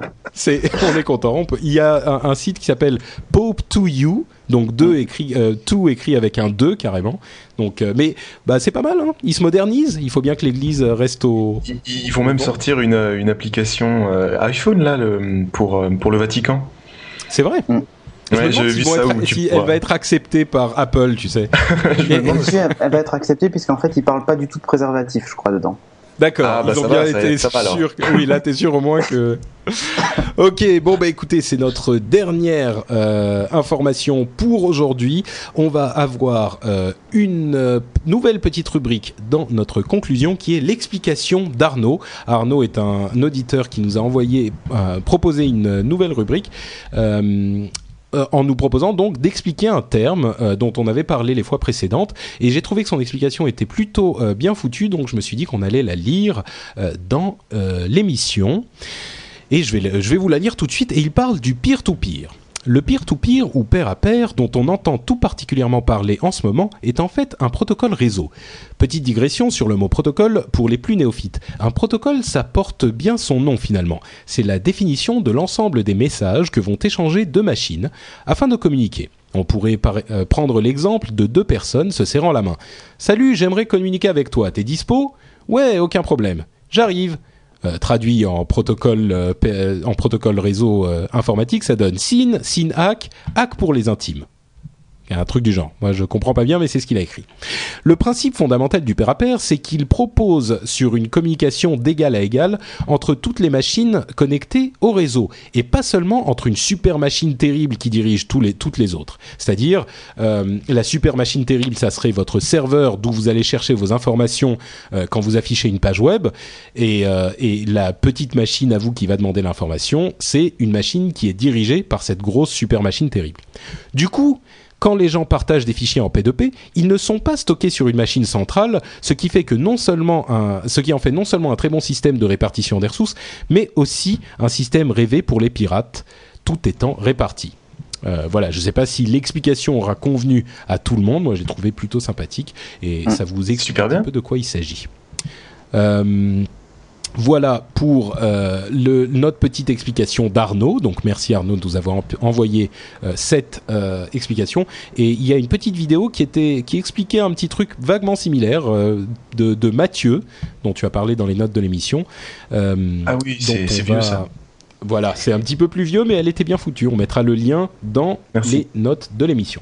Euh, ensuite, on a un coup de gueule de Cédric, qui est le même Cédric euh, de Noix de Croco, qui nous a envoyé, euh, qui nous a envoyé son, son, les petits jingles, qui fait une petite explication par rapport à Adopi. En fait, c'est pas une explication, c'est un coup de gueule. Donc, je vais le jouer tout de suite.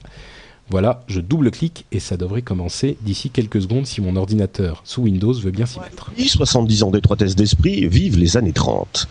Avant de revenir sur le passé qui donnera une belle leçon, établissons ensemble ce que veut Adopi en 2009.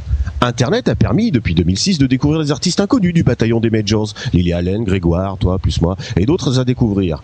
Ces mêmes majors, Universal en tête, sont les premières à récupérer ces artistes et en faire du blé dès que l'occasion se présente. Pourtant, ce genre de major fait des pieds et des mains pour brider Internet. Curieux. Internet est populaire depuis 2003, disons, seulement 6 ans. Avant, c'était réservé aux geeks et aux précurseurs abonnés à CompuServe, euh, puis Netissimo, la peau des fesses. Et certains déjà euh, sont dépassés par les événements. Parlons des majors et des artistes musicaux. À la large diffusion en France dans les années 50 du disque vinyle et des tourne-disques, les producteurs se sont offusqués. Si tout le monde peut avoir la musique à volonté chez lui et ses voisins, alors plus personne ne viendra au concert. Faux. Ce sont ces premiers plaignants à maintenant vanter les vertus économiques pour leur compte en banque de la vente de disques. Forcément, contrairement aux concerts d'antan, ils marchent plus sur la vente de disques en plastique que sur les tickets en papier qui, pour ces derniers, ne requièrent pas de compétences techniques polluantes. À l'apparition des radios libres FM, énergie, radio pirate, maximum fun, les producteurs se sont à nouveau offusqués. Mais plus personne n'achètera de disques si on peut entendre gratuitement la musique à la radio. Rappelez-vous, ils ne voulaient pas vendre de disques, hein, ça tuait les concerts. Faux, encore une fois. Plus les musiques tournaient sur les radios libres, plus les disques se vendaient. Étonnant, non? Mais ils ont quand même gagné un combat, la SACEM. Les radios et télé payent la SACEM qui rétribue derrière les artistes. Mais dites donc, cela ne serait-il pas une licence globale? Certes, la SACEM est un organisme outrageusement opaque, encore à ce jour, qui gagne quoi? Mais les majors y ont trouvé leur compte grâce aux droits d'édition, qui représentent souvent 50% des droits d'auteur, curieusement plus que l'auteur, le compositeur ou l'arrangeur. Maintenant, ces majors se battent pour passer à la télé ou à la radio, ce qu'ils trouvaient inadmissible au départ. Ils le font pour vendre des concerts? Non, des disques. Passons sur l'épisode cassette enregistrable qui personnellement m'a plus servi à enregistrer mes programmes en basique sur Amstrad CPC qu'à enregistrer de la musique pourtant rétribuée par la taxe SDRM. Passons également sur l'épisode compact disque qui a permis à chacun de refaire sa discothèque et de repayer au prix fort les droits d'auteur déjà acquis sur les vinyles et les cassettes. Apparaît maintenant Internet. Encore une fois, ils s'offusquent entraînant des artistes naïfs dans leur combat stérile. Internet, comme les radios libres, va tuer la vente de disques. Faux. Encore une fois, ça fait trois fois tout de même. Quand apprendront-ils de leurs erreurs? Les jeunes pirates, Internet est une plaie, ça nous empêchera de gagner les sommes faramineuses que nous obtenions facilement par le passé. Waouh, on sent la motivation humaniste. Avis perso, producteur, bande de glands, si pour vous l'argent a été facile un temps, Sachez que ce n'est pas une norme, il faut se battre. Oula, zut, il faut trouver un artiste, monter un concert, embaucher au rabais des intermittents, vendre des tickets. Quelle plaie, c'est pénible. Désolé, connard, c'est ton job. Euh, pardon, je m'excuse. C'était ton job. C'est amusant, non? Ceux qui téléchargent n'ont pas 60 ans que je sache. Ils ont de 10 à 25. Et il se trouve, par un malheureux hasard, que ce sont précisément ceux qui, en 2009, achètent les disques. Il faut impérativement les punir. Faisons une loi. Et eh oui, le directeur artistique, métier inepte, ça ne lui plaît pas. Plutôt que de rester assis dans son bureau parisien à compter ses deniers, il est obligé d'organiser des concerts avec nous, de techniciens. Il est obligé de partager son gâteau avec tout le monde. Et dans quel but? Que l'artiste profite de son public en direct. Et non au travers de CD de plastique à 15 euros. Pauvre producteur. Et comme à l'apparition du disque vinyle de la télé ou de la radio FM, vous, Majors, voulez préserver vos scandaleuses marges. Pour information, faire presser un CD par une entreprise comme MPO coûte quelques centimes, boîtier et jaquette imprimée comprises. De la atteindre 15 euros, cherchez le gourmand. Conclusion, Personnellement, je ne regrette pas la disparition des diligences. Je préfère le bon taxi climatisé. Je ne regretterai pas non plus la disparition des majors et de producteurs vénaux au profit d'artistes libres et en concert. Vive la création Adopi, c'est un impôt pour maintenir en vie une industrie périmée. Incroyable. Je soutiendrai Adopi le jour où on votera un impôt pour indemniser les cochers de diligence, les mineurs de fonds, les opératrices du télégraphe, les fabricants de pellicules argentiques et les réparateurs de Minitel producteurs, vous serez bientôt les premiers à vouloir être diffusés sur Internet. Dans 5 ans, vous supplierez les sélecteurs de vous mettre en première place. Vous ferez des partenariats pour être présentés. Ce jour-là, Internet et les internautes vous diront Dis donc du con, en 2009, c'est pas toi qui voulais que la loi Adopi soit votée? Voilà, c'était un petit peu long. Hein. Je, disais à l'épisode précédent euh, d'essayer de faire des trucs un petit peu plus courts. Hein. Déjà, c'était c'était C'était moins long celui qu'on avait eu à la fois d'avant, mais je l'ai trouvé à la fois très drôle et très bien décrit et très bien compté. Excellent. Donc je voulais vous. Cédric Président. Bon, il, a, il, a, dit un petit peu tout ce qu'on disait euh, de manière beaucoup plus percutante. Je suis pas d'accord avec tout ce qu'il dit, mais euh, ça valait le coup.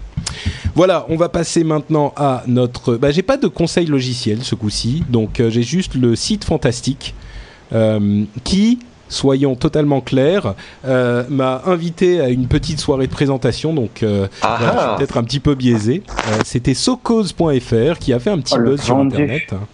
Euh, oui, exactement. Je, Il y avait du champagne au moins. Il y avait du vin, qui était pas mal. Ah, Euh, Il y a une petite soirée de présentation. Euh, c'est un site de de- d'enchères euh, en direct. En fait, la, la manière dont ça fonctionne, c'est que ils ont tous les jours à euh, 20h30 une série d'objets qui sont mis en vente et il y a un prix de départ qui est annoncé et pendant 30 secondes, un truc comme ça, le prix descend, descend, descend et vous devez cliquer pour l'acheter euh, au moment où vous estimez que vous êtes prêt à payer ce prix-là. Et il y a euh, parfois des lots, hein, il y en a 10, 20, 30, 100, 1000 objets, et euh, quand ça atteint le prix de réserve mis par le vendeur, eh ben l'objet disparaît. Donc c'est une sorte d'enchère inversée et ils ont des soirées euh, à thème euh, où vous avez genre euh, à 20h30 il va y avoir 10 objets sur tel tel thème, des tapis persans, des objets art déco. Il y a aussi des trucs genre des voyages vendus à prix réduit tel et tel jour. Vous pouvez prendre connaissance de de la, du programme, je crois 48 heures avant. Et moi, j'y suis allé en me disant, je suis pas du tout client de ce genre de truc. Et en fait, c'est vachement bien foutu, c'est très ludique. Donc, euh, j'ai trouvé ça plutôt intéressant. Euh, voilà. Donc, si jamais vous êtes adepte de ce genre de choses, euh, allez voir socose.fr, s-o-k-o-z.fr. C'est, euh, vous ferez peut-être de bonnes affaires. C'est plutôt sympathique. Le site Voilà. d'enchères inversé en fait. Enchère inversée, mais c'est particulier. Tu sais, ils en font vraiment un événement. C'est tous les jours à 20h30 avec des thèmes. Et, enfin, il y a et puis ça a l'air 20h30, légal 21h, comparé aux autres. Euh, bah c'est légal les, trucs inversées, même les autres. Les trucs genre, euh, enfin bon. Non, il y a, y en a- tu, pa- il y a- tu penses encore à des sites étranges dans lesquels tu traînes, toi. Je sais pas de quoi il s'agit. Non, mais la plupart des sites, euh, les sites euh, d'enchères inversées, ils sont aux États-Unis, tu vois, ils sont un peu, ils sont pas en France bizarrement. Ah oui, d'accord, oui. Non, bah ceux-là, ils sont bien français, ils sont très sympas et, Et euh, en plus, ils payent le vin. et en plus ils ils payent m'ont le payé, vin. ils m'ont payé le vin. Donc euh, voilà, vous pouvez aller voir, y jeter un coup d'œil. C'est euh, c'est plutôt très bien fait. Je vous dis, j'étais agréablement surpris. Euh, et euh, bah écoutez, on est arrivé presque à la fin. On a euh, également iTunes, euh, dont je dois toucher un petit mot parce que j'ai beau critiquer, euh, critiquer Apple, tout le monde sait que je suis un grand fan d'iTunes. Euh, et visiblement vous aussi, puisque vous, nous avez laissé encore tout un tas de petites euh, reviews et de notations. Et on a dépassé les 100 commentaires sur iTunes. On est à 101. Donc merci, merci à vous tous. Euh, et pour le coup, pour fêter ça, je vais vous lire le millième avis qui est euh, Léo Centième. 20... Pardon? Pardon, le centième, j'ai dit le millième, je suis un petit peu... Oh, je- on, a dépassé emballé, les là. 100 on a dépassé les 100 avis, je vais vous lire le millième. Voilà, exactement. Donc on a un petit peu beaucoup dépassé. Hein. On est allé très vite. Non, le centième avis évidemment euh, de Léo 21 297. Je sais pas d'où ça sort, mais c'est son nom. Ce podcast mérite vraiment d'être connu et reconnu par tout fan de technologie qui se respecte. Des infos pertinentes, une ambiance conviviale. Voilà ce qui est au menu. Donc néophyte comme techno addict, ne manquez pas le rendez-vous tech. Et le Merci. mot pluriel, super. Oui, non mais il est en... oui, il a mis... lui il sait, tu Non. vois. Ouais, il a lui, il fait, lui, il fait attention. Bon, bah voilà, écoutez, ça va conclure notre émission pour euh, cette fois-ci. Euh, je voudrais vous inviter, vous auditeurs, à aller jeter un coup d'œil sur euh, MacJT parce que même s'il est terriblement biaisé et pro Mac, il fait une émission absolument formidable. C'est l'émission de Mathieu, euh, Mathieu Blanco qui fait. euh, bah, tu peux nous dire euh, tous les combien de temps, comme quel format, tout ça. Dis-nous un petit peu, donne envie à nos auditeurs. Alors, si vous trouvez le, le rendez-vous tech trop long, vous pouvez vous rendre sur MacJT. Alors, même si on, on- on fait des petites blagues sur Microsoft, c'est un, un panaché de l'actualité technologique. Chaque semaine, tous les dimanches soirs sur macjt.fr et ça dure environ entre 15 et 20 minutes. Alors il y a l'actualité, il y a le répondeur sur lequel vous pouvez laisser vos messages, vos questions, vos avis. Donc voilà. Tout à fait. Et euh, d'ailleurs, euh, j'ai, je sais plus qui, je sais plus si je l'ai lu la, semaine dernière ou je sais plus si c'était un email. euh, quelqu'un qui me disait bah oui, euh, mais du coup, MacJT il passe la veille juste avant toi et il y a quelques infos qui se recoupent. Donc je disais bah. Ben oui, je vais essayer de, de payer euh, Mathieu pour qu'il le fasse un autre jour, je sais pas, le mardi, Mais c'est même pas un problème parce que euh, moi je balance euh, je balance les news en moins de 30 secondes et puis on a le temps de les développer dans, dans le rendez-vous tech euh, correctement. Exactement, donc il faut écouter les deux. Euh, Cédric, euh, les gens peuvent te retrouver sur le blog euh, et le podcast Geeking, puisque tu fais les deux. Oui, exactement. Euh, et là, je vois que dans la chatroom, on dit Geeking Power et Scud, c'est encore mieux, effectivement. Euh, donc, euh, ouais, Geeking, on parle de l'actu geek, mais alors plus au sens culturel, pas trop techno. On parle un peu de techno, mais on parle essentiellement de, de films, de cinéma, de comics, de jeux vidéo. En plus des, des nouvelles techno. Et nous, nous ne sommes pas encore à 100 avis euh, dans iTunes. Euh, et on le regrette franchement. donc voilà. Et donc, euh, ben en fait, si, si par exemple vous regrettez de ne pas avoir euh, l'image sur MacJT ou le rendez-vous tech, nous, on est en vidéo. Euh, et Donc alors, il faut normal- écouter les trois. Il faut... voilà, exactement. Il faut écouter les trois. Enfin, regarder surtout le mien, parce que on l'écoute, mais on le regarde aussi. Euh, et donc, nous, c'est un podcast par jour. Enfin, c'était un podcast par jour jusqu'à il y a deux semaines, parce qu'on a été très pris, mais on reprend. Euh, donc, c'est un podcast par jour, sauf le samedi et le dimanche, et un gros podcast le vendredi qui dure entre 20 et 30 minutes, voire 40 quand on a un peu trop bu. Voilà. Donc c'est des petits, euh, les petits shortcasts tous les jours de 3 minutes où vous parlez d'un sujet différent à chaque fois. Et puis la grosse émission euh, le vendredi qui dure 20-30 minutes, euh, effectivement, et qui sont super sympas. Et l'ambiance entre vous deux est très cool. euh, donc voilà, je, je la recommande également. Merci. à tous nos auditeurs. Et si vous voulez en savoir un petit peu plus sur nous au rendez-vous tech, vous pouvez aller sur lrdv.fr. Si vous voulez nous envoyer un mail, c'est à tech at frenchspin.com. Vous connaissez évidemment le site Frenchspin maintenant désormais. Si vous voulez me suivre, moi, sur Twitter, vous pouvez me suivre euh, sous le nom NotePatrick, c'est très simple. Vous pouvez suivre Mathieu Blanco sous le nom Mathieu Blanco. Et Cédric, je crois que tu as un compte euh, verrouillé, donc ça. toi tu n'es pas public. Oui, mais on peut me suivre quand même, c'est pas grave. Cédric Bonnet, allez hop. Allez, voilà, Cédric Bonnet. Donc, euh, vous pouvez nous suivre tous les trois, regarder tous nos podcasts. Ça sera la fête à la maison et tout le monde sera super content. Merci à tous. euh, on vous souhaite une bonne deux semaines, deux bonnes semaines, et puis euh, on se donne rendez-vous le euh, 8 juin pour une émission pleine de news Apple et de toutes les autres choses, évidemment. Bonne, euh, bonne, conti- euh, bonne, je sais plus. Bonne soirée. Bonne soirée et à bientôt. Et à bientôt. Ciao. Au revoir. Au revoir.